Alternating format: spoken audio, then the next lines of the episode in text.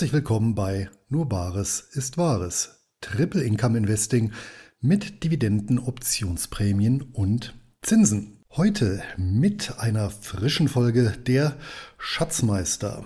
In diesem Fall unsere erste Zusammenkunft im Jahr 2024. Und wie gewohnt ist der Jahreswechsel nicht nur die Zeit, neue Pläne zu schmieden, sondern auch die ganz persönlichen Lehren aus den vergangenen zwölf Monaten zu ziehen. Unsere Pläne, die haben wir ja bereits in der letzten Ausgabe offengelegt. Dementsprechend möchten wir diesmal unsere wichtigsten Erkenntnisse aus dem Jahr 2023 diskutieren. Ebenso natürlich wie unsere Handelsaktivitäten die wir rund um den Jahreswechsel entfaltet haben. Und damit genug der Vorrede. Ich gebe ab an die Schatzmeister. Moin zusammen und herzlich willkommen zur mittlerweile 21. Folge der Schatzmeister, die erste in diesem Jahr. Alex Lars, wie geht's euch? Ja gut, ist ja schon Februar. ähm, können wir schon die Halbjahressitzung machen. Urlaub steht auch wieder an. Winter ist vorbei seit, ich, wann sind wir zurückgeflogen? Am 9. Januar sind wir zurückgeflogen. Es war nochmal richtig zapfig. Ich hatte schon, konnte kaum richtig reden, so gefroren war mein Mund in Berlin. Ja, und seitdem ist hier wieder Karibik-Feeling und ja, Hauptsaison in Thailand. Sehr schön, sehr schön. Lars, du warst ja wieder im Norden unterwegs zum Jahreswechsel, oder? Ähm, nicht ganz eigentlich, eher eben, was ist denn, im Westen, in äh, New York waren wir über einen Jahreswechsel. Das war ganz cool, war Ach, vom Wetter, okay. vom Wetter her, glaube ich, sogar besser. Wir hatten, glaube ich, echt eine schöne Zeit erwischt. erwischt. Wir hatten eine Woche komplett Sonnenschein. Ähm, das war richtig cool. Allerdings habe ich, in- ich war schon öfter in New York, aber ich habe es, glaube ich, noch niemals so voll erlebt wie da über einen Jahreswechsel. Also, das war echt Wahnsinn. Also, die U-Bahn war sowas von vollgestopft und nicht unbedingt zur, zur Rush Hour ähm, war ich ein bisschen äh, negativ überrascht. Und natürlich die Preise, auch äh, der, der totale Wahnsinn, gerade in Manhattan oder so. Vielleicht ein paar Spartipps. Ähm, wir sind wir echt super günstig geflogen über Island nach New York. Ähm, da gibt's einen Flughafen, der heißt Stewart International, der ist äh, eine Stunde nördlich von New York, fährt man dem Zug hin äh, nach New York City. Und das ist äh, super entspannt, weil du bist in fünf Minuten durch die Immigration, musst keine zwei Stunden äh, am, am Kennedy-Flughafen irgendwie da an der Schlange stehen und kannst dann noch eine Nacht da übernachten. Äh, Beacon heißt der Ort, äh, ist in der Nähe von Bergen, super schön, kann man auf jeden Fall machen. Und wenn man in New York City wohnen will, dann auf jeden Fall auch nicht direkt in der Stadt, sondern man kann auch über den Hudson fahren nach Jersey, da ist man direkt in einem anderen Bundesstaat und findet auch super günstige Unterkünfte. Also da haben wir echt, weiß ich nicht, für die Woche jetzt irgendwas, irgendwie 800 Euro oder so bezahlt. Das ging schon ganz gut. Und du bist in zehn Minuten mit dem Zug auch dann in New York City. Also nochmal ein kleiner Spartipp dafür. Also wir haben auch mal direkt am Times Square gewohnt. Also da konntest du mit Haus schon runter und warst du direkt da, wo man so kennt. Aber wir hatten kein Fenster. Es war so ein Raum, ähm, wo Das das Bett alle vier. Wände berührt? Abstellkammer, oder? Ja, ja, sowas war das. Ähm, aber gut, für, für die paar Tage New York hat uns das gereicht. Wir waren eh nur unterwegs. Aber ja, das ist schon ganz cool. Wir hatten übrigens auch, wo wir in Deutschland waren jetzt, ähm, auch eine Woche Sonne. Allerdings waren wir fast knapp über vier Wochen da. Das war dann doch ein bisschen doof und kalt. Das heißt, Alex, was hast du denn mit deiner Sonne? Ist doch, wofür brauchst du Sonne? Na, hier ein Weil bisschen es jetzt, Farbe. ge- weil es jetzt gewöhnt ist, ne? Der Körper braucht das dann. Und Sonne hat ja auch ein bisschen was mit Wärme zu tun. Ein bisschen was. Ja, ja, gut, aber man kann sich auch warm anziehen, oder? Also sehe ich jetzt nicht das Ja, große Problem. ja, Aber gut, ist vielleicht ein Thema für eine andere Session. ja. War denn die Deutschlandtour, Alex, nach so langer Zeit wieder in hiesigen Landen? Ja, aber das ist gar nicht so lange her. Ich glaube, wir waren jetzt in den letzten anderthalb Jahren dreimal da. War jetzt selber überrascht. Ähm, aber wir waren diesmal äh, auf Skifahren aus und das, und das erste Mal im Winter da. Nach sechs Jahren, glaube ich. Und das machen wir nicht so schnell nochmal. Also, dann hatten wir auch einmal den, den Beginn des, des Bauernstreiks an der Siegessäule. Das war auch nicht so prickelnd. Da hatten wir einen wichtigen Termin in der Botschaft. Äh, das war auch doof, aber dann, ähm, ja, war halt arschekalt, ja. Aber wir hatten zumindest in Bayern eine schöne Zeit, eine Ferienwohnung und ein bisschen Skifahren und so. Das mit dem, mit dem Bauernstreik, das, äh, da muss ich noch was Lustiges erzählen. Ähm, also ich gucke ja keine Nachrichten, ich habe das gar nicht mitbekommen. Und hier fuhren auch ganz viele Trecker in unserem kleinen Dörfchen rum. Und ich sagte zu meiner Frau, guck mal, Alex, hier, hier ist eine Parade. Ähm, bis ich dann am nächsten Tag erfahren habe, nee, das war keine Parade, die haben, die haben gestreikt. Äh, ja, so war das auch, ja. Ja, Ja, so ist das, wenn so man keine Nachricht das. guckt. Ja, da wird man davon überrascht. Ja, War doch ganz friedlich hier und sind durchs Dorf gefahren, mit Beleuchtung und so. Alles prima. dann schlage ich vor, also, also in Berlin wurde mir nur gesagt, ja, das ist doch jeden Tag hier. Also offensichtlich ist äh, Berlin die Stadt der Demonstrationen und Streiks. Ähm, das kennen die da anscheinend nicht anders. welche Statistik zu Berlin. Ich weiß nicht, ob euch die bewusst ist. Und zwar, es ist ja üblicherweise so, dass die Hauptstadt eines Landes in aller Regel ja auch das wirtschaftlich pulsierende Zentrum ist oder zumindest ein ganz bedeutendes Zentrum. Und es gibt so eine schöne Statistik, ähm, und zwar die wirtschaftliche Leistungsfähigkeit eines Landes ohne die Hauptstadt. Ja, das also beispielsweise Spanien ohne Madrid wäre halt minus 20 Prozent, äh, Frankreich ohne Paris minus 35 Prozent. Also es, ich weiß nicht, ob die Zahlen stimmen, aber so in etwa die Relation. Und in allen westlichen Ländern gibt es eben nur ein einziges Land, wo das nicht so ist. Das ist Deutschland. Deutschland ohne, ohne Berlin war dann irgendwie plus 4 Prozent. Ja, das wollte ich gerade sagen, ja, war ich gerade stumm geschalten. Ich glaube auch, äh, merkt man da nicht so wirklich, ne? ob Berlin an oder aus ist. Mm, Nein, es ist halt ein großes schwarzes Loch, wo viel Geld reinfließt und äh, viele dumme Ideen raus. Ja. Oh Mann, ja.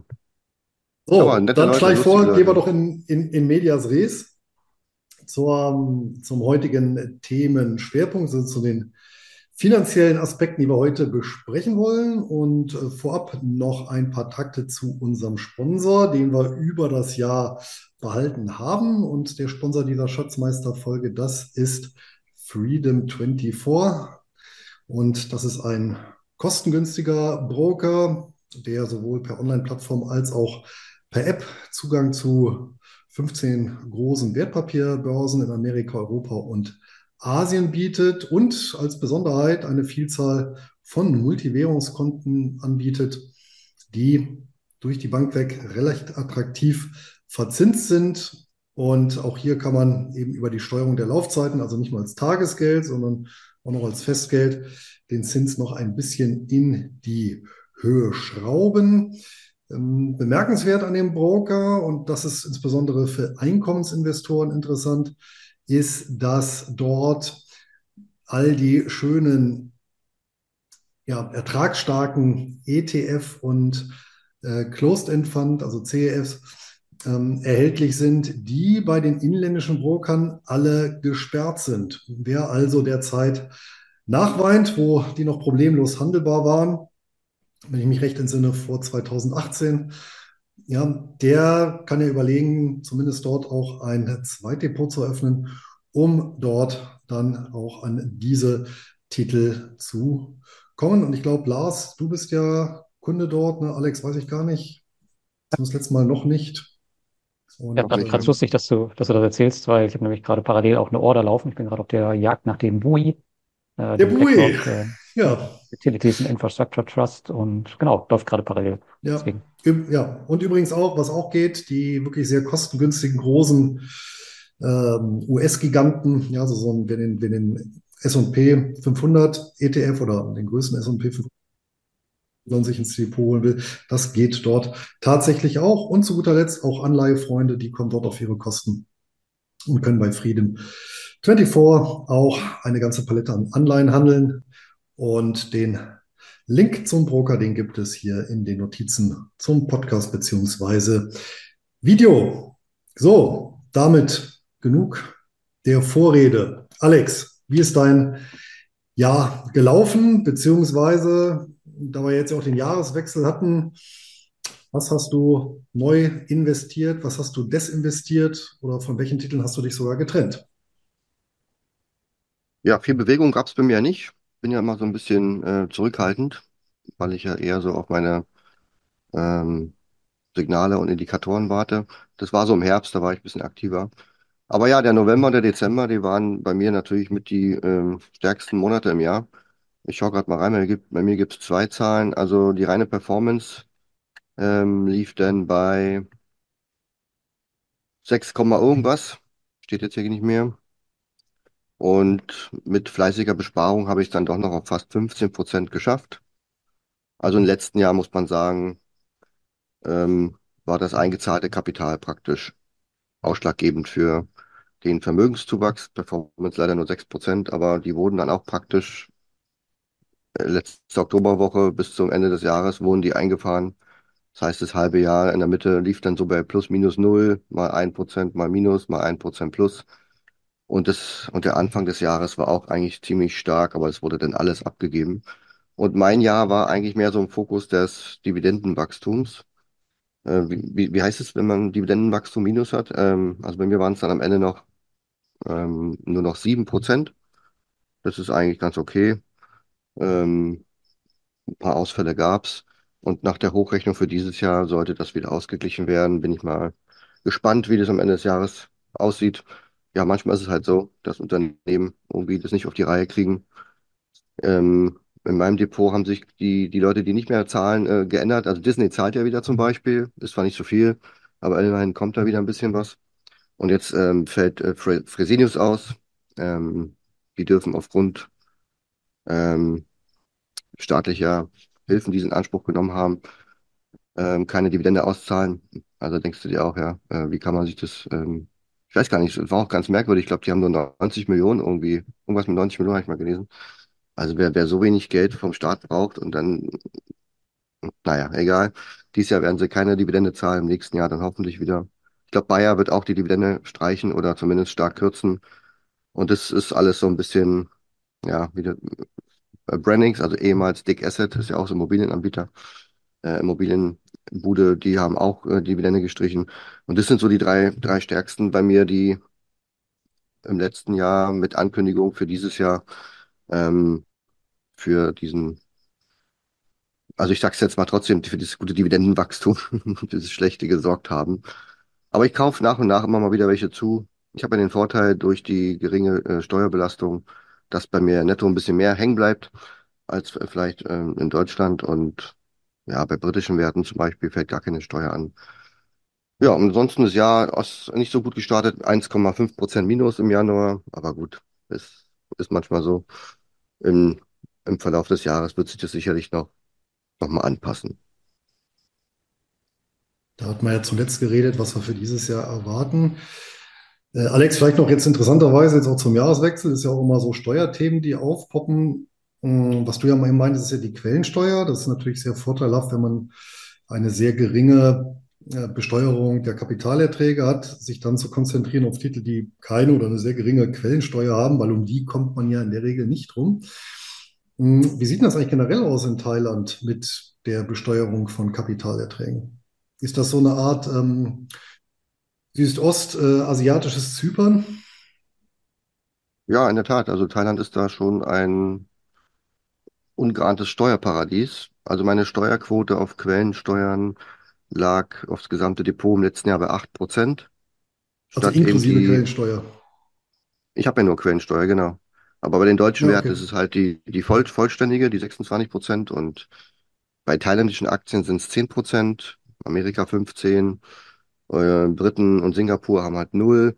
Und durch den Mix, weil ich habe halt nur einen ganz kleinen Anteil in Deutschland, also mittlerweile nur 15 Prozent. Und du siehst ja die Aktien, äh, die Dividenden, die ausgefallen sind, sind auch wieder drei deutsche Unternehmen, die mich dann wieder nerven. Also äh, wahrscheinlich hätte ich da konsequenter ähm, sein müssen, so wie Lars ja auch, und äh, nach und nach den ganzen Kram mal raushauen. BASF steht ja auch noch so ein bisschen in der Schwebe. Ähm, ja, und der Mix meines Portfolios, ich glaube 50 Prozent, wobei ich kann ja mal nachgucken, das habe ich ja hier. Ähm, ja, 46 Prozent US, 15 Prozent Deutschland, 26 Prozent England, ähm, ja, dann noch ein bisschen Singapur hier ein Prozent. Thailand ist jetzt hier nicht aufgeführt. Ähm, ja, macht eben, dass ich eine tatsächliche Steuerbelastung von 8% nur habe. Und das ist eigentlich ganz praktisch. Ähm, auch aufgrund Doppelbesteuerungsabkommen mit Amerika und Thailand und so. Wenn du deinen Wohnsitz in Thailand hast, dann kannst du es bei deinem Broker, gerade bei CapTrader oder so, ganz normal angeben. Oder auch bei Freedom, habe ich jetzt auch gemacht, haben die auch alles akzeptiert. Also, das ist schon ganz nice, ja.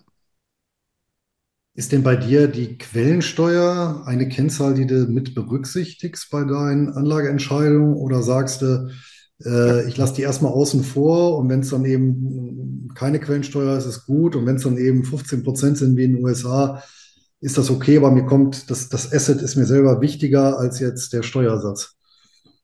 Naja, der Home Bias ist ja so, dass du dich bei deutschen Unternehmen vermeintlich äh, besser auskennst, ähm, höheren Informationsgehalt hast im täglichen Doing. Deswegen habe ich natürlich auch bestimmte Werte im Depot, ähm, auch wenn sie mir 26 Prozent äh, Steuern abziehen.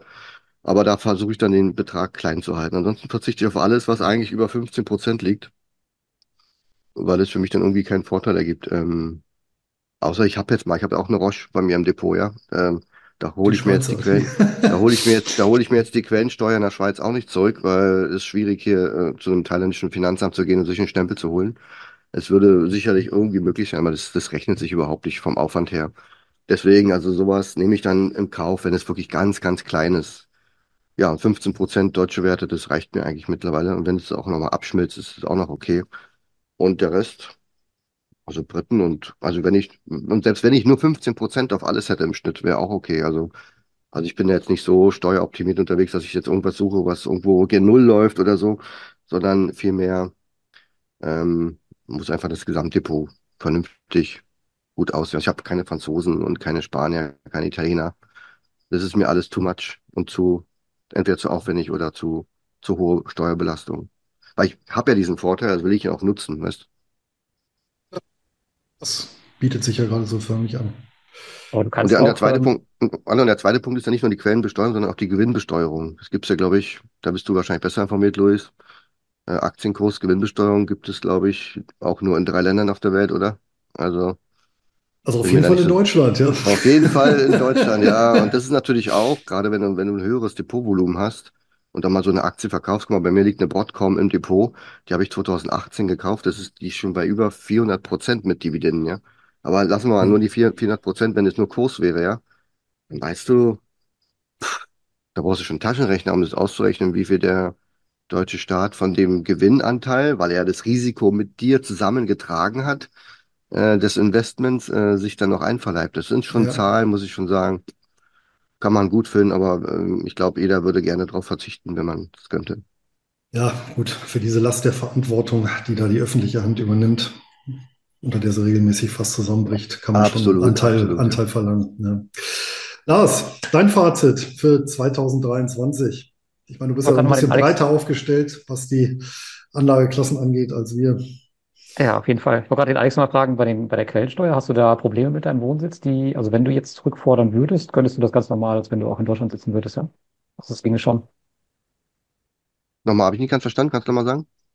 Ich sag, wenn du die Quellensteuer zurückfordern würdest bei in bestimmten Ländern, dann kannst du das auch ganz normal aus Thailand. Also es ist jetzt kein, Das ist der gleiche Prozess, den du wahrscheinlich auch machst. Du drückst das Schweizer Formular aus, füllst es aus, aber man muss dann meistens über den Broker, ähm, das wäre jetzt nicht das Problem, aber über die Behörde, die dir denn das hier bestätigt, irgendwie einen Stempel holen oder sowas. Hm. Ähm, bei der Schweiz ist es ja so. Und also Freunde von mir aus Partei machen das. Aber die haben dann eine Agentur, die kümmern sich und das sind wir auch Schweizer, also die haben dann wahrscheinlich, äh, sind auch Schweizer, ähm, die, die haben halt auch ein großes, einen großen Anteil im Depot an Schweizer Aktien. Wenn du da ein gewisses Volumen hast, wo ich sage, keine Ahnung, ich krieg 500 Euro oder 1000 Euro Dividende zurück aus der Schweiz, dann gehe ich da hin, gebe das ab, hole es wieder in den Stempel und so weiter. Aber das, ich bin da kein Freund von. Also dann nehme ich entweder die 35 Prozent dann Kauf bei Roche und das ist jetzt eine Position bei mir im Depot und ich komme ja inklusive Roche, komme ich ja auf 8%. Also deswegen, selbst wenn ich auf 12 kommen würde und nochmal mir Novartis und Nestle hole und noch, keine Ahnung, nochmal fünf deutsche Werte, ähm, Hm. das, da, da, da spare ich eher Quellensteuer, wenn, wenn Fresenius und Bayer die Dividende streichen. Das ist dann für mich, fürs Depot ist es dann einfacher zu rechnen. Ja, gut. Ähm, ja, bei mir im Depot, ich, äh, mein Jahr ist zu Ende gegangen mit ähm, 10,9 Z. Also eigentlich, eigentlich ganz okay. Und ich habe äh, wahrscheinlich wie ihr auch die, die meiste Performance natürlich im November, Dezember gemacht. Das waren schon echt gute Monate. Da war ja auch diese ganze Spekulation um den ähm, Bitcoin-ETF, was die Kurse da ja auch extrem getrieben hat. Ich glaube, ich bin bei, bei Kryptos irgendwas um, weiß nicht, um die 100 Prozent oder sowas stehen geblieben. Also quasi ein Standardjahr für Kryptos, ein, ein, wenn es ein gutes ist. Und manchmal hat man ja auch noch mehr, aber das war schon echt ganz gut. Ansonsten lief das eigentlich gerade so P2P-mäßig. War es ein super Jahr. Es lief komplett ruhig, äh, keine größeren Ausfälle oder irgendwelche Katastrophen. Aber man merkt jetzt schon zum Jahreswechsel und auch schon äh, im vierten Quartal, dass jetzt doch die Zinsen wieder anfangen zu sinken bei manchen Plattformen, die extrem beliebt sind und überlaufen sind. Aber es ist trotzdem immer noch genug Möglichkeiten, irgendwie über zehn Prozent Rendite zu kassieren. Und ja, mal schauen, wie das läuft. Und jetzt ganz neu, habe ich heute dazu gekauft, deswegen ähm, habe ich das noch in meine Liste aufgenommen.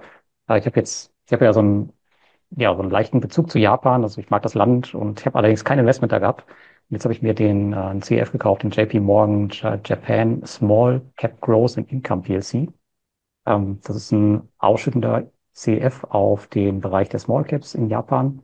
Ähm, Dividendenrendite liegt bei rund 4,5 Prozent. Und interessanterweise, wenn man den vergleicht mit dem, äh, mit dem, mit den normalen Japan-Indizes, dann hat er öfter mal eine Outperformance, da eigentlich äh, überwiegend. Und daher bin ich mal gespannt, habe ich jetzt auf jeden Fall mal endlich ein, ein fokussiertes Japan-Investment in meinem, in meinem Portfolio, was mir noch fehlte. Fühlt man sich auf jeden Fall ein bisschen wohler mit als mit, mit China und kann ich auch persönlich äh, mehr mit anfangen. Weil Dividendenaktien besser laufen als normale japanische Aktien oder warum ist es so? Nö, weil die einfach äh, mehr auf dem im Bereich Small Caps unterwegs sind und es einfach ein aktives äh, Management ist. Hm, okay. Ja, und die ähm, Ausschüttungsquote 4,5 Prozent ist, glaube ich, auch nicht so normal ähm, für, für japanische Aktien. Ich glaube, die liegt äh, ansonsten für die großen Werte immer sehr, sehr niedrig.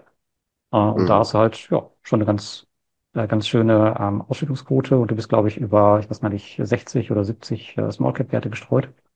Ja, das schaue ich mir jetzt mal an. Ähm, habe heute meine erste Position da gekauft und mal gucken, wie es das erst 2024 läuft. Ansonsten beim Bereich der Aktien, da geht der Abbau der deutschen Aktien weiter. Also ich habe ja beim letzten Treffen erzählt, dass ich damit angefangen hatte und jetzt habe ich mich von BASF und Fresenius getrennt. Das tat schon Das ein bisschen weh, gut, ja. weil das, Hm. ja, das war aber schon eine recht große Position. Die habe ich auch schon ewig im Portfolio, aber ja, das, ich weiß ich nicht. Gerade BASF bin ich mir nicht sicher, wie lange da die Dividende noch bezahlt wird. Fresenius hast du gesagt, die haben das ja ähm, komplett jetzt erstmal belassen dieses Jahr. Und von der Performance her, weiß ich nicht, brauche ich die auch nicht im Portfolio. Also ich finde, mein Portfolio ist jetzt komplett deutschlandfrei, bis auf Freenet, die behalte ich erstmal. Die passen zum einen in mein Beuteschema, was die Dividendenrendite angeht. Und ich bin da auch schon so lange dabei, äh, da ist so Hm. viel Geld zurückgeflossen. Ich bin da weit im Plus. Also das ist die einzige ähm, Aktie, die ich doch gerne im Portfolio habe. Aber ansonsten, ja, sehe ich keine Notwendigkeit mehr für deutsche Aktien. Habe ich tatsächlich dann komplett raus. Ja.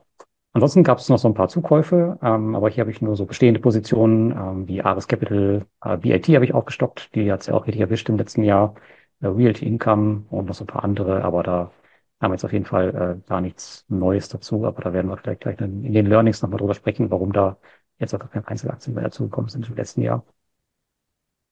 Ja, So, Luis, mach mal eine ansonsten, Sprachprobe. Ah, der Luis ist Nee, müsste jetzt, nee, nee, sollte jetzt alles wieder klappen. Ich hatte, äh, ja, kleinen Tonaussetzer, warum auch immer. Jetzt habe ich deinen Anfang gar nicht äh, mitbekommen. Lars, hast du etwa zunächst über die P2P-Plattform äh, erzählt oder? Nur über die Branche ich- insgesamt, über Ah, den, okay. die, über die Zukäufe würde ich jetzt noch äh, referieren, wenn du Lust hast. Ja, die Zukäufe sind ja das eine. Das andere ist auch, hast du den Plattformen im letzten Jahr abgebaut? Ähm, tatsächlich nur äh, Bondora Go and Grow, ein bisschen, aber jetzt auch nicht signifikant. Also im Rahmen des Mhm. Rebalancierens, ne? Also, weil, Naja, genau. ja, okay. Also es wurde keine Plattform extern abgebaut, sagen wir es so. In meinem Portfolio ist das alles stabil, stabil geblieben. Ja, ich habe schon gesagt, also das äh, lief komplett rund eigentlich ähm, letztes Jahr und auch jetzt in diesem Jahr sehe ich jetzt eigentlich keine, weiß ich nicht, großartigen Probleme und Sorgen aufkommen. Seit der Markt reguliert ist, hat sich das Thema doch schon gut etabliert und es ist viel, viel ruhiger geworden. Klar gibt es immer kleine Problemchen oder so, aber ansonsten ist das Thema schon, hat es echt schon eine Stabilität erreicht, die man gerne im Portfolio hat. Ich meine, ich hatte jetzt noch nie ein negatives Jahr bei P2P. Ich sehe es jetzt auch nicht kommen. Also die Rendite ist eher wieder in meinem Portfolio am Steigen. Von daher bin ich mal gespannt, wann wir du da da die nächste den, Katastrophe sehen. wenn, wenn du da den hohen Erträgen äh, so nachläufst, dann, ähm, wir hatten ja vorhin gesprochen, Freedom 24 bietet ja da auch enorm hohe Zinsen. Mhm. Parkst du dann da dein Cash oder ist es Ja. dir noch zu wenig? Wie viel gibt's da? US-Dollar 8% oder was? Nee. Na, ich habe, also Freedom 24 hat halt das Problem, also eigentlich ist kein Problem, ist halt, äh, muss man halt bedenken, die haben halt nur eine Sicherungsgrenze von 20.000 Euro bei dem, bei dem Tages- und Festgeld. Ähm, das heißt, mehr möchte ich da halt nicht parken. Aber ich habe jetzt beispielsweise das, äh, bei der Volkswagen Bank ein neues Konto aufgemacht, 3,8 Prozent. Ähm, da parke ich halt mein Cash und äh, ja, ansonsten halt auch in kurzlaufenden US-Staatsanleihen bei CapTrader beispielsweise. Aber tatsächlich ist es jetzt so, dass mein gesamtes Cash irgendwo verzinst ist. Also ich habe noch ein paar tausend Euro auf dem Girokonto. Ansonsten ist wirklich alles irgendwo verstreut. Und ja, ja Trade Republic habe ich vergessen. 4% bis 50.000 Euro. Das, das ist, ja, ist ja noch mehr als, als äh, VW, ja. Ja. ja, VW ist ganz gut, weil die haben das äh, sechs Monate abgesichert. Das heißt, bis August hat man jetzt erstmal Ruhe, bevor man sich wieder was Neues suchen muss. Da habe ich jetzt quasi meine ganzen äh, Steuerrücklagen, alles gebunkert.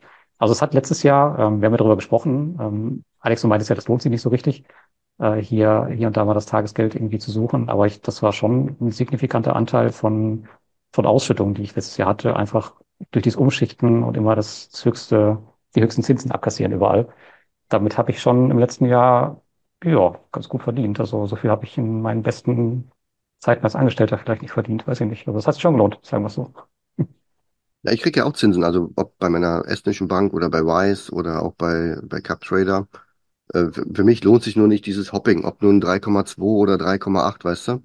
Ähm, ja, die Summe, Aufwand, die du, die du hin und her schiebst. Ja, ja, genau, aber den Aufwand, den, den betreibe ich dann nicht, irgendwo meine Gelder hinzuschicken. Also wenn ich irgendwo was kriege, dann sollte es schon ähm, okay sein, dann bin ich auch schon zufrieden. Bin da, bin da nicht so der. Den, bei, den bei den isländischen äh, Banken sollte man halt aufpassen. Ja, nee, das, das, das, war, das, war, das war ja eine Weile her. Ja, aber nochmal, nochmal, äh, also ich betreibe jetzt kein Hopping in dem Sinne, dass ich mir jetzt jede Woche ein neues Tagesgeld suche. Aber wenn ich jetzt, ähm, weiß ich nicht, einen Unterschied von 0,5, 0,6 Prozent habe und äh, mir das für ein Dreiviertel äh, oder Viertel oder ein halbes Jahr sichern kann, dann mache ich das schon, ja. Ich meine, das ist meistens ein Aufwand von zehn Minuten. Ähm, und das ja, zeigt sich halt schon am Ende, was man dann halt mehr auf dem Konto hat. Dafür lohnt sich sonst, finde ich schon. Ja, wie du sagst, kommt halt auf die, ja, kommt auf das Volumen an und ja. wie man natürlich auch seine Zeit einpreist und wenn es schnell geht, ist das ja okay. Ne? Und ähm, weiß nicht, vor 20 Jahren war das natürlich dann schon irgendwie ein bisschen, soll man sagen, seltsam, ne? weil man da äh, ging es ja teilweise nicht per Internet, sondern per Post und dann irgendwas ausfüllen und wenn man da seine eigene Zeit bepreist hat, dann äh, ja, dann, dann, dann war der Zusatzertrag ja eigentlich schon negativ. Ne? Also da muss ich sagen, als ich jetzt das Volksbankkonto abgeschlossen habe, das war auch wieder eine negative Erfahrung. Also wenn ich mich bei der P2P-Plattform anmelde, dann ist das mit der Identifikation teilweise vollautomatisch. Ich halte mein Handy an den Personalausweis und das ist, weiß ich nicht, in 60 Sekunden gegessen. Und bei der Volkswagenbank, da musste man halt auch Postident machen. Nicht per Post, Dank, ich musste nicht zur Post gehen, aber man musste halt ähm, irgendwen anrufen über die App und dann hing man 25 Minuten in der Warteschleife und dann musste dich halt, ja, wie so ein Blödmann vor die Kamera stellen, musste deinen musst deinen Ausweis die ganze Zeit kippen, in die Kamera, dein, deinen Kopf drehen und sowas. Und dann funktioniert das alles nicht, weil die Kamera, die Qualität so schlecht ist. Oh, das war ein Rumgemache. Das ist unglaublich, dass es da für Unterschiede auch gibt. Naja, gut. Ich will mich nicht aufregen. Ja. Wenn es denn dem Zinsertrag nützt, dann sei es so. So ist es.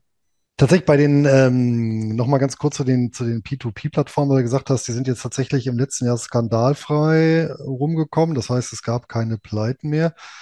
Liegt das denn tatsächlich daran, dass die Regulierung so scharf ist, also so ein scharfes Schwert, dass die, sagen wir mal, eher betrügerischen Machenschaften dann sagen, na, wir verlagern uns, weiß ich nicht, lieber auf andere ähm, Segmente des grauen Kapitalmarktes als auf P2P? Ist das zu aufwendig geworden? Sind die Kosten dann so hochgetrieben worden?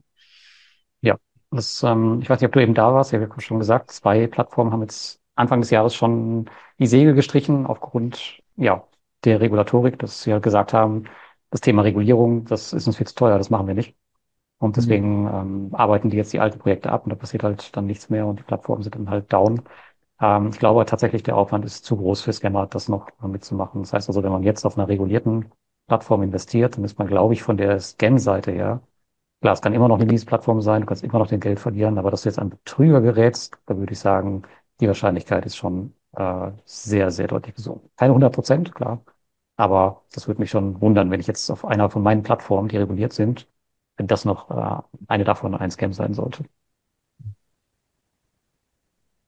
Ich erinnere mich an dieses legendäre Interview, das ihr gemacht hattet jetzt im P2P-Café, das glaube ich auch Ende des Jahres, wo ihr auch so einen Hörer hattet, der ganz extrem diversifiziert war. Bei dem war jetzt aber die Rendite nicht so sonderlich gut. Wie, wie erklärst du denn das eigentlich? Hat er einfach nur Pech gehabt oder ist es schon so, das habe ich jetzt auch schon in der Retrospektiven öfter gefragt, ob man da tatsächlich in dem Bereich zumindest einen Vorteil hatte, wenn man dort Plattform-Picking betrieben hat und die wirklich ja, durchleuchtet hat und auf bestimmte Kriterien geachtet hat bei den Plattformen.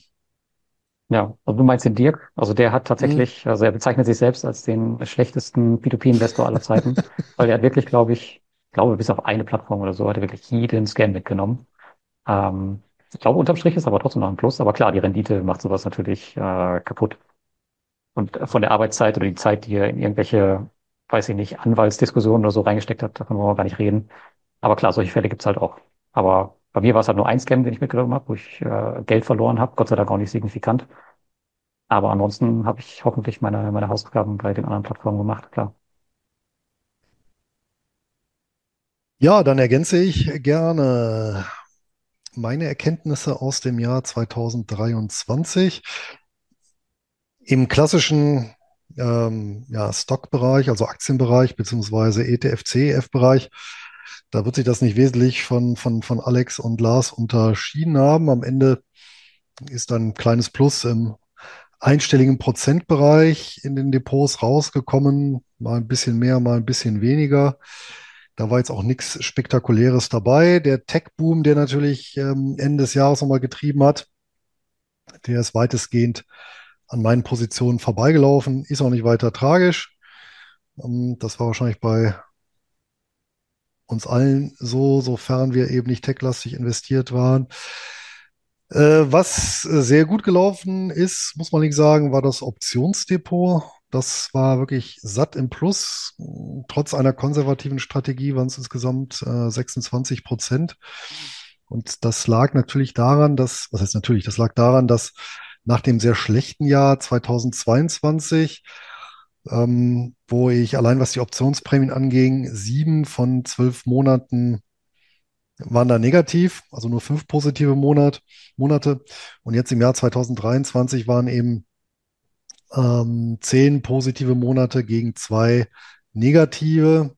Und das unterm Strich, ja, macht sich natürlich ganz, ganz deutlich ähm, im Cashflow bemerkbar. Das muss ich eigentlich sagen. Also auch zwei, 2022 war jetzt Jammern auf einem relativ hohen Niveau, weil der insgesamt der Cash-Ertrag hier immer noch positiv war in einem sehr schlechten, insgesamt sehr schlechten Jahr. Und 23 war aber dafür halt sehr, sehr gut. Und, ähm, und, das, und das wirklich mit im Prinzip einfach stramm durchgezogenen Strategien. Und das ist natürlich wieder so ein bisschen der Beleg, ja, dass eben da darauf ankommt, einfach auch äh, gerade in dem Bereich eine begonnene Strategie halt wirklich durchzuziehen, nicht permanent zu wechseln, nicht auszusetzen, nicht die Flinte ins Korn zu schmeißen, sondern hier eben auf die Macht der großen Zahlen und der Regression zum Mittelwert zu setzen. Das ist ja letztendlich irgendwo ein Spiel mit Statistik. Und wenn man dann eben lang genug durchhält, dann spielt die einem wieder in die Hände. Und wer eben ja, 2022 nicht die Flinte ins Korn geworfen hat, der wurde dann eben belohnt im Jahr 2023, wobei halt äh, auch hier muss man sagen, der November und der Dezember herausragend äh, gut waren. Und der Januar hat sich dann auch so dann fortgesetzt in dem Aufwärtskanal, in dem wir momentan sind. Und von daher, das war bei mir so der ganz wesentliche Renditetreiber, äh, das Optionsdepot. Und ansonsten, wie gesagt, Aktien, ETFs, CEFs, ja, so niedriger einstelliger Prozentbereich plus. Und insgesamt ist das für mich ein Jahr, was in Ordnung war. Ist denn bei den, bei den CEFs bei dir irgendein Bereich oder äh, eine Industrie, wo du sagst, das ging besser als, als andere CEFs vielleicht? Irgendein Bereich? Ein Spezialgebiet? Puh, ein spezieller Bereich. Äh, naja, was, was, äh, dann auch letztendlich gut gelaufen ist, ist natürlich so alles so diese ganzen, diese Business Development Companies, ne, weil äh, spätestens ab dem Zeitpunkt, wo dann die Zinswende zurück nochmal gewendet wurde, also als diese berühmte Rede war, ähm, wo, äh, wo dann angekündigt wurde, ja, dass das jetzt war und oder voraussichtlich und im neuen Jahr gibt es dann auch wieder Senkungen. Ab da war ja im Prinzip so der, der, der, der, der untere Umkehrpunkt erreicht. Und da haben natürlich ähm, gerade die Business Development Companies äh, stark von profitiert. Einfach deswegen, weil die in eher kleinere, zinssensible Werte mh, investiert sind, ja, in den Mittelstand. Und der hat natürlich vorher extrem Prügel bezogen, wenn man sich hier mal beispielsweise den, den Russell 2000 Index anguckt. Das sind ja dann im Gegensatz zum S&P 500 so die, die, die kleinen Small Caps drin. Ja, und wenn man sich vorstellt, Mittelstand ist ja noch mal kleiner, nicht börsennotiert. Also da, ähm, äh, da hat schon ganz gewaltig geknirscht und ähm, dementsprechend äh, sind ja insbesondere die kleinen Werte dann äh, im Herbst und Winter dann äh, abgegangen. Ne? Also ähm, das war natürlich so ein Bereich, der besonders von der Wende profitiert hat. Hm, Immobilien auch ein bisschen, aber nicht so stark. Also hier kann es natürlich sein, dass noch so ein paar andere Aspekte mit reinspielen. Aktuell in den USA beispielsweise die äh, wird viel diskutiert über Krise an bei den Gewerbeimmobilien, insbesondere Büroimmobilien, dass den Sektor da noch so ein bisschen belastet. Ja, und ansonsten mh, war es ja eigentlich in der Breite, also auch über viele Länder relativ gut. Also sei es jetzt hier Japan, Australien, USA, das, äh, das passt ja eigentlich querbeet. Ne? Also Hm. und dann gibt es natürlich die, die, die, die Klassiker hier, wo du Bui erwähnt hast, ne? Versorger. Aber äh, die sind ja eher defensiv äh, aufgestellt. Ich meine, die konnten jetzt natürlich nicht äh, besonders im besonderen Maß jetzt irgendwie profitieren. Aber ist ja, ist ja auch gar nicht der Anspruch. Ähm, hier ist ja das Schöne, dass wir eben Werte haben und solange die eben keine derben Managementfehler machen oder wir eben eine Sammelanlage haben, wo wir eine, eine, ganze Fülle von solchen Werten haben, mh, dass wir ja auf der einen Seite zwar regulierte Märkte haben, auf der anderen Seite die aber natürlich eine gewisse äh, Zahlungssicherheit bieten, ähm, eine gewisse Umsatzsicherheit auch haben, die entsprechenden Unternehmen. Und das macht es natürlich relativ schick für all diejenigen, die hier möglichst kalkulierbare äh, Einkünfte oder auf kalkulierbare Einkünfte abzielen. Hm. Bei den Immobilienbereich, den habe ich tatsächlich auch bei mir bemerkt. Ich glaube, der hat war mal 2023 gab es mal einen Monat, da war er so bei minus 19, also meine CEFs in dem Bereich, aber die haben fast alles glaube, bis auf 0,5 oder 0,6 Prozent bis zum Jahresende wieder aufgeholt.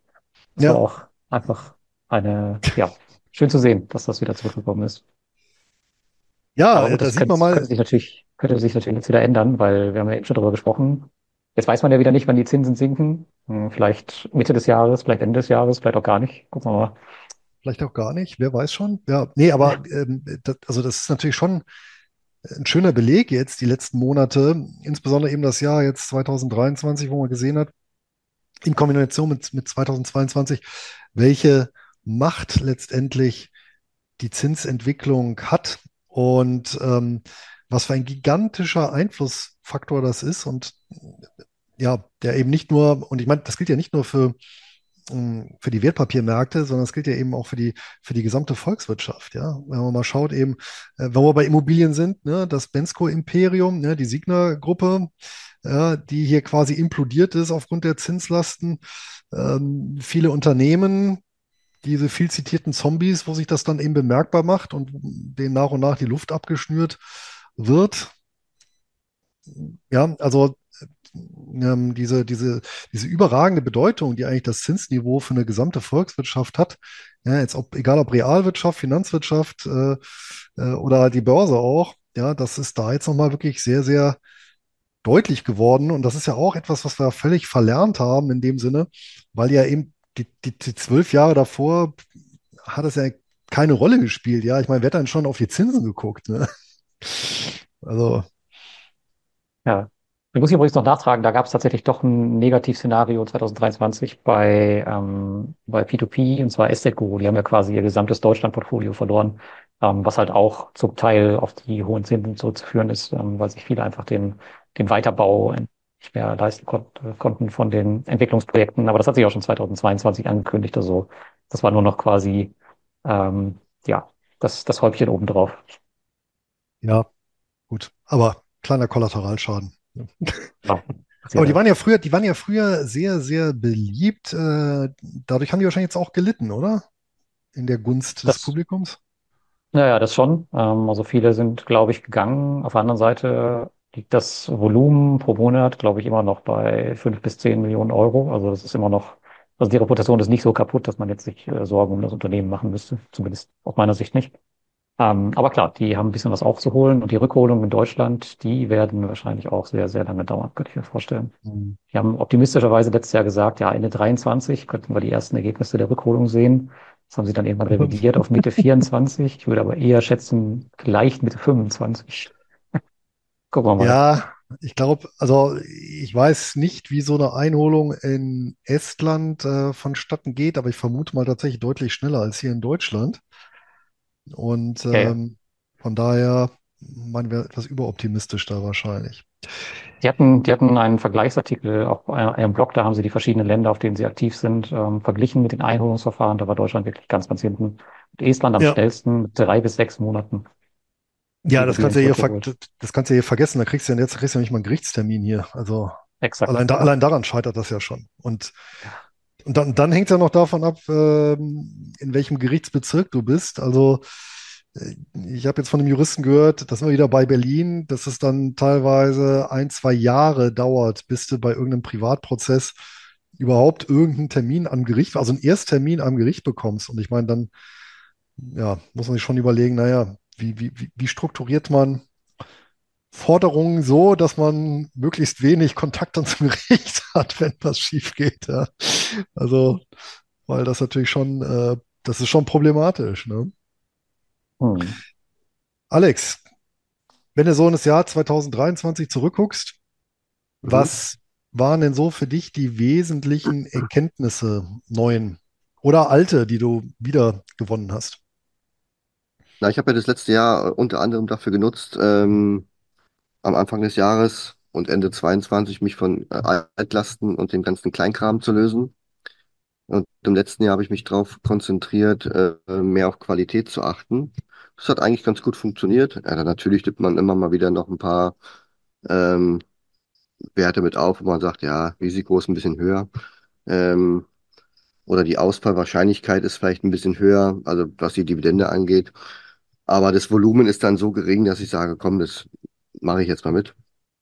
Und wenn ich so gucke, was ich so die letzten Monate oder im letzten Jahr so gekauft habe, dann sind da viele Unternehmen dabei, die hätte ich früher wahrscheinlich nicht gekauft. Die haben dann teilweise auch geringere Erträge. Dafür sind es aber eher ja, gut abgesicherte ähm, Dividenden, die also auch in der Krise weiterkommen dürften. Und die Unternehmen haben oft ähm, gewisse Szenarien, ähm, die ein hohes Kurspotenzial versprechen. Weil bei mir geht es ja nicht nur um die Erträge, sondern ich möchte ja schon ein gewisses ähm, Gesamtergebnis sehen. Und das äh, sah ja bis jetzt auch ganz gut aus. Also im Schnitt habe ich jetzt seit Launch meiner Dividendenalarmstrategie pro Jahr, also das Gesamtergebnis geteilt durch die Jahre 19 Prozent geschafft pro Jahr, wovon ungefähr 4 Prozent der Dividendenertrag ist. Und ich finde so diese 15 Prozent, die man noch on top kriegt, das klappt nicht jetzt in, in, in jedem Jahr, aber im, im Durchschnitt eben, ähm, das möchte ich schon beibehalten. Das macht schon Spaß, ähm, das alles so wachsen zu sehen. Und ja, dann fokussiere ich mich dann auf, auf andere Unternehmen, unter anderem natürlich auch wegen den Zinsen. Das heißt, wenn du verschuldete Unternehmen siehst, ähm, dann war mir das früher egal. Und heute denke ich mir, Finger weg, fasse ich nicht an. Also ich habe jetzt gerade die Tage mir angeguckt, ähm, Wendy's. Ich, ich habe mir überlegt, habe ich schon jemals einen Wendy's-Laden gesehen? Weiß ich gar nicht. Also in Amerika fällt er mir jetzt nicht ein. Vielleicht bin ich mal vorbeigelaufen. Aber dann wird es immer so mit McDonalds verglichen. Also Wendy's ist ja so eine kleine Burgerbude. Die sind ja, ich glaube, die machen, ich glaube, zwei Milliarden Umsatz machen die nur. Macht wahrscheinlich McDonalds äh, am Tag oder so. Ähm, und die sind echt hoch verschuldet, ja. Und ähm, ich gehe davon aus, dass der Markt hier auch einpreist, dass wenn es so weitergeht, also sie haben ganz wenig Cashflow und irgendwie auch ganz kleinen Gewinn, oder denke ich mir, selbst wenn sie die Dividende jetzt streichen würden, ich, wird ja trotzdem noch ewig dauern, bis da die Schulden mal zurückbezahlt sind, ja. Und bis dahin muss ja die Zinsen alles zahlen. Also das ist ein Unternehmen, da habe ich einfach auch keinen Bock mehr. Ich achte da wirklich seit letztem Jahr deutlich auf höhere Qualität. Ja, und dann bespreche ich oft Aktien und komme dann zu dem Entschluss, nee, das ist irgendwie nichts.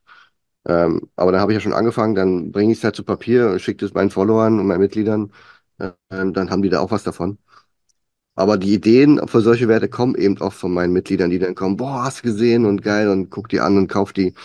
Und ja, und dann kommt dann oft schnell die Ernüchterung. Ja, und wie gesagt, die deutschen Werte, die haben mich jetzt schon, ich glaube, zwei Jahre lang nerven die mich schon. Äh, ich, weil Lars jetzt gesagt hat, er hat jetzt alles verkauft. Ich habe jetzt noch nicht, ich habe jetzt, wie gesagt, noch 17 oder 15 Prozent. Ich glaube, Allianz ist noch das Beste und Sixt. Da müsste ich schon überlegen, was ist noch dabei. Äh, bei war auch ab, ablosen, äh, Dividende ist auch äh, gekürzt werden. Also ist schon anstrengend in Deutschland. Aber gut, wenn du Marktanteile verlierst oder gesondert, besondere äh, wirtschaftliche Rahmenbedingungen hast, die sonst kein anderer hat, dann ist es für Unternehmen eben schwer. Und ich glaube, wenn dort die Marktanteile erstmal verloren sind, dann ist es nicht so, dass morgen dann nach der Wahl andere, andere Menschen sitzen und sagen, jetzt, jetzt pushen wir die, die und alles, dann steigt vielleicht der Aktienkurs oder so. Aber die Unternehmen werden es trotzdem schwer haben, weil da ist so viel kaputt gegangen, habe ich das Gefühl, dass das dauert ja ewig, bis da wieder Marktanteile gewonnen werden. Und ich schaue mir oft an, ein deutsches Unternehmen, dann mal BASF, und dann schaust du dir ein anderes Unternehmen an, wie Dow zum Beispiel aus äh, Amerika oder äh, Lyon de Basel.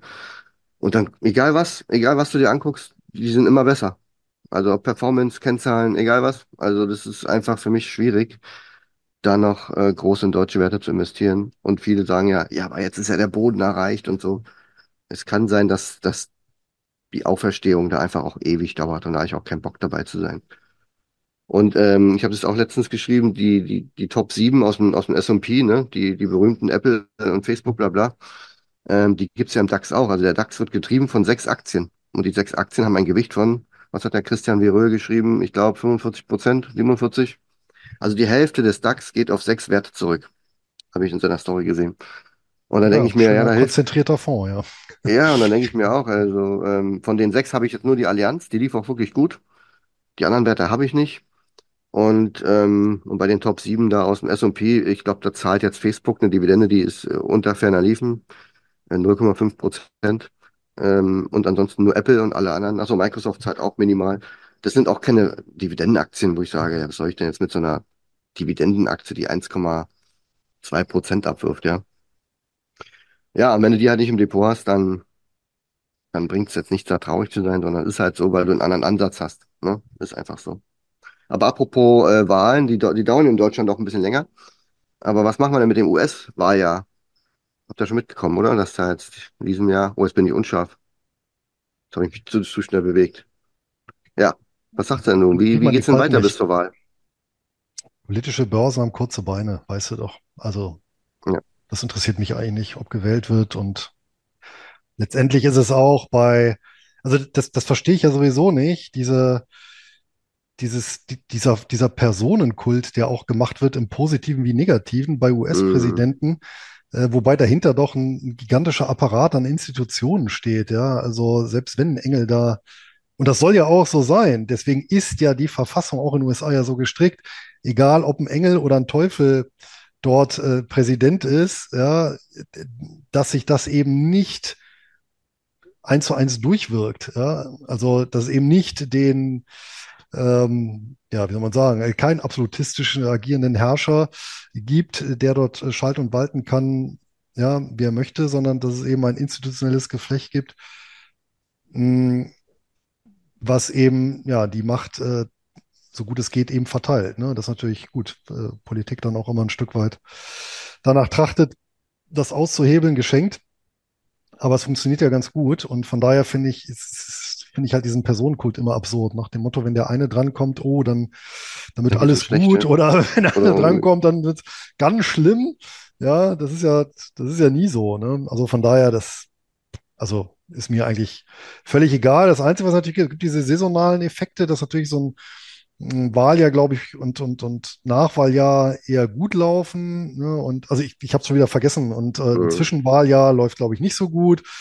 Aber das sind natürlich auch jetzt, pff, ja, so Effekte kann man sich auch fragen, wie lange mhm. tragen die? Und das ist jetzt hier, ne, wie beim anstehenden Super Bowl, da gibt es ja auch diese Regel, ne, wenn die, die eine, der Repräsentant der einen Liga gewinnt oder der anderen und äh, in dem einen Fall stehen die Chancen dann besser, dass die Aktien mehr gut laufen. Das ist natürlich, das ist natürlich Humbug. Ne? Also, also bei der Politik, also, also bei der Politik finde ich sowieso mal äh, merkwürdig, wie ob nun gelb, rot, grün, rechts, links, oben und unten für mich wäre viel wichtiger, wenn, wenn Personen Posten besetzen, die da irgendwie signifikantes Know-how haben, weißt du? Ja. Also Also die von der Leyen war für mich die perfekte Familienministerin. Ja, ich glaube, die hat sieben Kinder oder so. Dann sage ich, komm, setz sie da hin. Die, die wird wissen, wovon sie was macht, ja. Und dann gibt's Leute, die haben von bestimmten Themen einfach gar keine Ahnung, ob nun Verteidigung oder was auch immer. Aber in anderen Mhm. Ländern guckst du dir, da wird irgendein General, Minister, keine Ahnung, der war dann jahrelang in der Armee und, und, und, und, und wird dann Minister. Und dann bei uns denkst du dir, okay, die Suppenliese da, keine Ahnung, die übernimmt es, äh, hat nichts anderes abbekommen. Und so ist es ja mit ganz vielen, ja. Ähm, bei, bei Jens Spahn habe ich jetzt letztens gelesen, ähm, äh, der war ja Gesundheitsminister und jetzt stand da irgendwie Verteidigungsexperte im Interview unten drunter so. Ich dachte, ach, ist ja schon Verteidigungsexperte. Der kann ja Experte für alles, kann der ja sein. Also, ähm, und das ist manchmal so ein bisschen, und dann kommen auch diese, diese Widersprüche in der Politik so zustande, wenn die dann irgendwo Interviews geben und irgendwas machen oder irgendwelche Gesetze verabschieden und du denkst dann immer, boah, krass, irgendwie schwierig manchmal zu verstehen. Das ist das, was mich mal so ein bisschen aufregt und, aber gut, man kann es ja eh nicht ändern. Also, also Nee. ich hier hinten sowieso nicht. Hier unten, Deswegen, hier ich bin, ich bin, ich bin für die Minions und in dem Sinne, Lars, was sind denn deine Erkenntnisse aus dem vergangenen Jahr? Ja, danke, dass wir das Politikthema jetzt beenden. Ich glaube, sonst haben wir viele böse Kommentare unter dem Video. Ich kann es jetzt schon sehen. Ähm, ja, ich war so ein bisschen enttäuscht bei mir von meinen Einzelwerten, ähm, auch wenn die zum Jahresende eigentlich ganz gut abgeschnitten hatten. Aber es ist egal, in welches Jahr ich schaue in den letzten ähm, Jahren, solange ich mein Aktienportfolio habe. Ich habe jetzt 30 oder ich hatte 30 Einzelaktien. Ähm, es gab immer in irgendeinem Jahr irgendeine Katastrophe bei irgendeinem großen, unter, größeren Unternehmen oder ein Unternehmen, wo ich sagt, wo ich dachte, okay, da wird wahrscheinlich nicht viel passieren.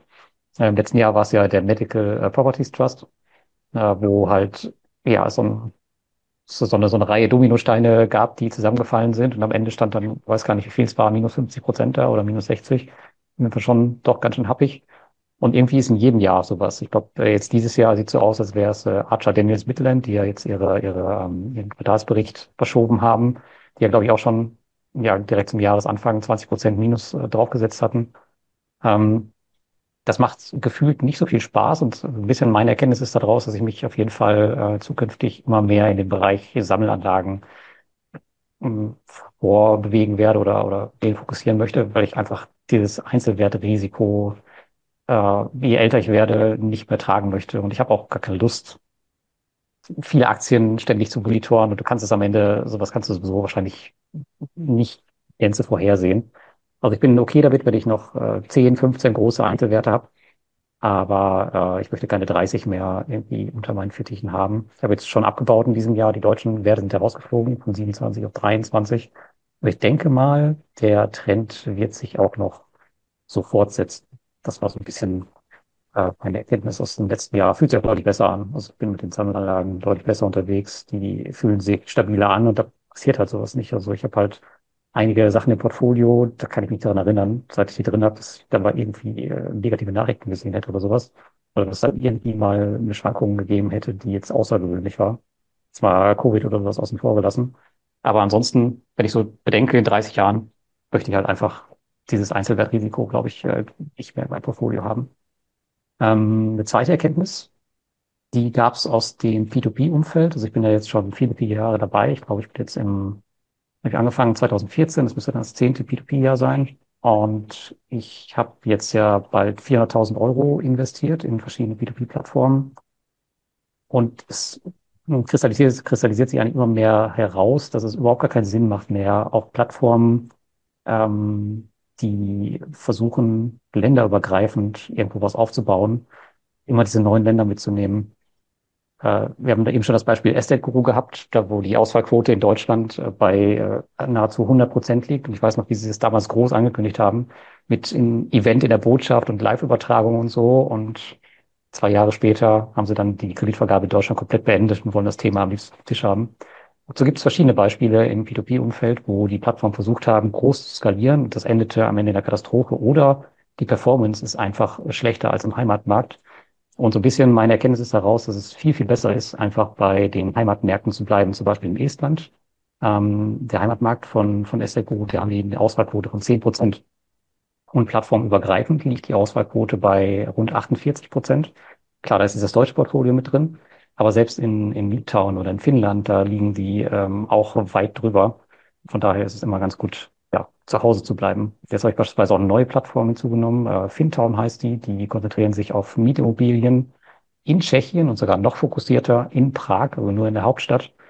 Und da wird man wahrscheinlich solche, solche Teamprobleme nicht haben, dass man nicht das Know-how hat, ähm, was man halt ja einfach zu Hause vor der Haustür hat. Und ich glaube, das ist auch so eine Erkenntnis, dass ich mich da in Zukunft im P2P-Bereich so ein bisschen ähm, mehr drauf fokussieren möchte und ein bisschen mehr darauf achten möchte, ob ich da wirklich jeden Trend mitmache oder jede Skalierung von Unternehmen. Und die Unternehmen feiern das ja immer super, wenn sie immer, immer größer werden und ähm, neue Marktanteile bekommen. Aber ich sehe das halt für mein eigenes Investment zumindest zunehmend kritisch und ich werde definitiv nicht mehr unbedingt immer der Erste sein, der in den neuen Ländern Märkten mit dabei ist. Ja. Das ja, sind meine beiden Erkenntnisse aus dem letzten Jahr. Ja, die rechtliche Fachexpertise ist natürlich ja, kann sehr unterschiedlich ausfallen. Ne? Also ich wüsste jetzt auch nicht, wie ich eine Schuld in Frankreich einklage. In Deutschland weiß ich das. Ne? Also. Ein ganz, ein ganz gutes Beispiel im P2P-Bereich ist auch äh, Litauen. Also es gibt viele litauische Plattformen, die wirklich nur in Litauen tätig sind und die performen so dermaßen besser als alle anderen. Also gerade im Immobilienbereich ist es schon erschreckend. Ich meine, Invento beispielsweise, die haben eine Auswahlquote von exakt 0%. Und die sind jetzt auch schon drei oder vier Jahre am Markt, so drei Jahre. Ähm, oder, oder Profitus, die machen, die haben ein ähnliches Geschäft wie Esteco, also Immobilienentwicklung, und deren Auswahlquote liegt bei 1,5 Prozent. Estecos Auswahlquote liegt halt bei 48 Prozent. Also das ist schon ein kleiner, aber feiner Unterschied. Und die sind halt einfach nur in ihrem kleinen Litauen unterwegs und kennen da halt äh, jede Sau und das macht das Geschäft halt deutlich einfacher für sie. Auf jeden Fall. Ja, schließen äh, möchte ich dann auch noch mit der Kenntnis geht ein bisschen in deine Richtung, Lars, ähm, dass ähm, ich, oder zumindest für meinen Part, auch zunehmend der Aspekt äh, Risikomanagement, Vermögenserhalt ähm, wichtiger wird, immer wichtiger. Ähm, und ich merke, der Anteil, den ich mir darüber Gedanken mache, der nimmt auch zu im Vergleich zu jetzt konkret ja, wie lege ich jetzt oder wie ist die Asset-Allokation und so weiter und so fort. Und da spielt natürlich auch genau der Punkt rein. Äh, Im Prinzip, seit ich Einzelanlagen investiere oder schon ein ganzes Börsenleben, ich meine, irgendwas ist immer mit irgendeinem Wert. Ne? Das, ist, das ist ja tatsächlich so. Und ähm, ja, da hält sich die, die, die Lust dann auch in Grenzen, sich damit abzugeben, so dass der Einzelaktienanteil, ich meine, der ist schon sehr gering bei mir, aber den, den werde ich dann auch noch weiter abschmelzen, äh, mittelfristig. Und ähm, auf der anderen Seite mh, hm, auch dieses ganze Thema äh, Termingeschäft, Optionshandel. Ähm, auch hier habe ich in letzter Zeit mich äh, noch mehr ins Thema Risikomanagement, Hedgen von Depots beschäftigt. Das kostet natürlich Geld, aber ich denke, wenn du einen Teil der Rendite dort anlegst, ist das gut angelegt. Und ähm, ich hatte mich, ich habe mich jetzt auch mal mit ähm, getroffen mit, mit einem Profi-Händler, also der hat das professionell tatsächlich gemacht. Und der hat erzählt, was los war ähm, am 9. oder nach dem 9. September ja, äh, 2001, also wo die Börsen ja geschlossen wurden, zwei Wochen und danach eröffnet und danach wurde nach einem ganz mechanischen Verfahren alles zwangsliquidiert letztendlich äh, zu bestimmten festgelegten Kursen und dann konntest du eben Pech haben oder konntest du Glück haben. Und wenn du eben gehatcht warst, hast du Glück. Wenn bestimmte Maßnahmen nicht getroffen hast, hast du Pech. Und das ist natürlich so ein Ereignis, das kann ja immer mal wiederkommen. Und ähm, das hat mir auch nochmal so ins Gedächtnis gerufen, ja, dass man da wirklich nochmal so seine, Risiko, seine Risiken wirklich ganz genau kalkulieren muss und nicht überziehen und lieber auf das letzte Zehntel Rendite verzichten. Und ähm, ja, ab einem gewissen Alter, ab einer gewissen Vermögenshöhe lohnt es sich äh, in jedem Fall hier das Risikomanagement in den Vordergrund zu rücken und nicht das Renditemanagement. Das ist mir irgendwie nochmal ja, so in den Sinn gekommen im vergangenen Jahr. Hm. Alex, vielleicht eine Frage an dich. Wie machst du das denn? Also du bist ja jetzt, also wir haben jetzt gerade gesagt, Einzelaktien, vielleicht eher im Alter nicht mehr, aber dein, du bist ja komplett auf Einzelaktien spezialisiert. Wie willst du das im Alter handhaben? Hast du da schon eine Idee? Willst du es fahren? Oder willst du eben auch sagen, okay, ich mache irgendwas stressfreieres? Also für mich ist es kein Stress und äh, die Ergebnisse sehen ja auch gut aus. Also gerade langfristig gesehen. Im Moment versuche ich ähm, eben das Risiko bei den Einzelwerten selber zu reduzieren. Also wo du früher auch mal eine Aktie mitgenommen hast und sagst, okay, da ist jetzt einfach ein höherer Ertrag oder sieht jetzt nicht so gut aus, aber ähm, du versprichst dir da ganz viel von Kursrakete, keine Ahnung. Das mache ich da nicht mehr. Also ich äh, schaue wirklich intensiv nach und versuche dann eben gesunde Unternehmen zu nehmen und dieses und diesen Anteil eben ähm, sukzessive auch zu verbessern. Ähm, das dauert sicherlich eine Weile, bis das ganze Depot dort ähm, mal in die Richtung aufgestellt ist. Aber ich glaube, ich hatte letztes Jahr 37 Transaktionen. Ähm, das geht dann schon. Also vielleicht in zwei, drei Jahren sieht mein Depot schon ganz anders aus. Ja. In diesem Jahr habe ich auch schon ein paar Werte mir markiert, wenn sich da irgendwas ergibt, gerade die deutschen Werte, ne? Also wenn Bayern und den ganzen Kram da, wie lange willst du da noch mitrennen? Dann verzichte ich lieber drauf, anstatt dann nochmal acht Jahre die Turnaround-Story äh, zu hoffen und zu warten.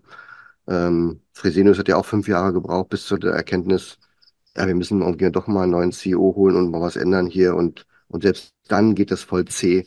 Und Bayer ist ja genauso ein Problem, ja. Ähm, BASF ja im Grunde auch.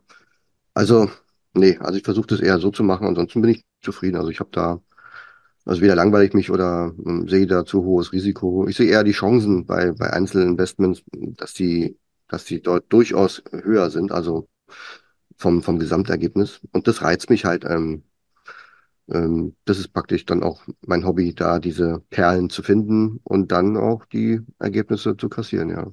Und ob ich am Ende ist, ist also wenn du sagst, du hast eben äh, ertragsbasierte Sammelanlagen, dann hast du wahrscheinlich weniger ähm, Wachstum oder Performance. Ähm, für mich ist es eigentlich egal, von welchem Geld ich mir nun die Kokosnuss kaufe, ist mir egal, ob es nun von, von einem Ertrag ist oder, oder von, von der Performance, das ist mir Wurst. Aber ich kann mir dann zwei kaufen. In diesem Sinne, äh, viele Wege führen nach Rom und die Zeit ist wieder weit fortgeschritten.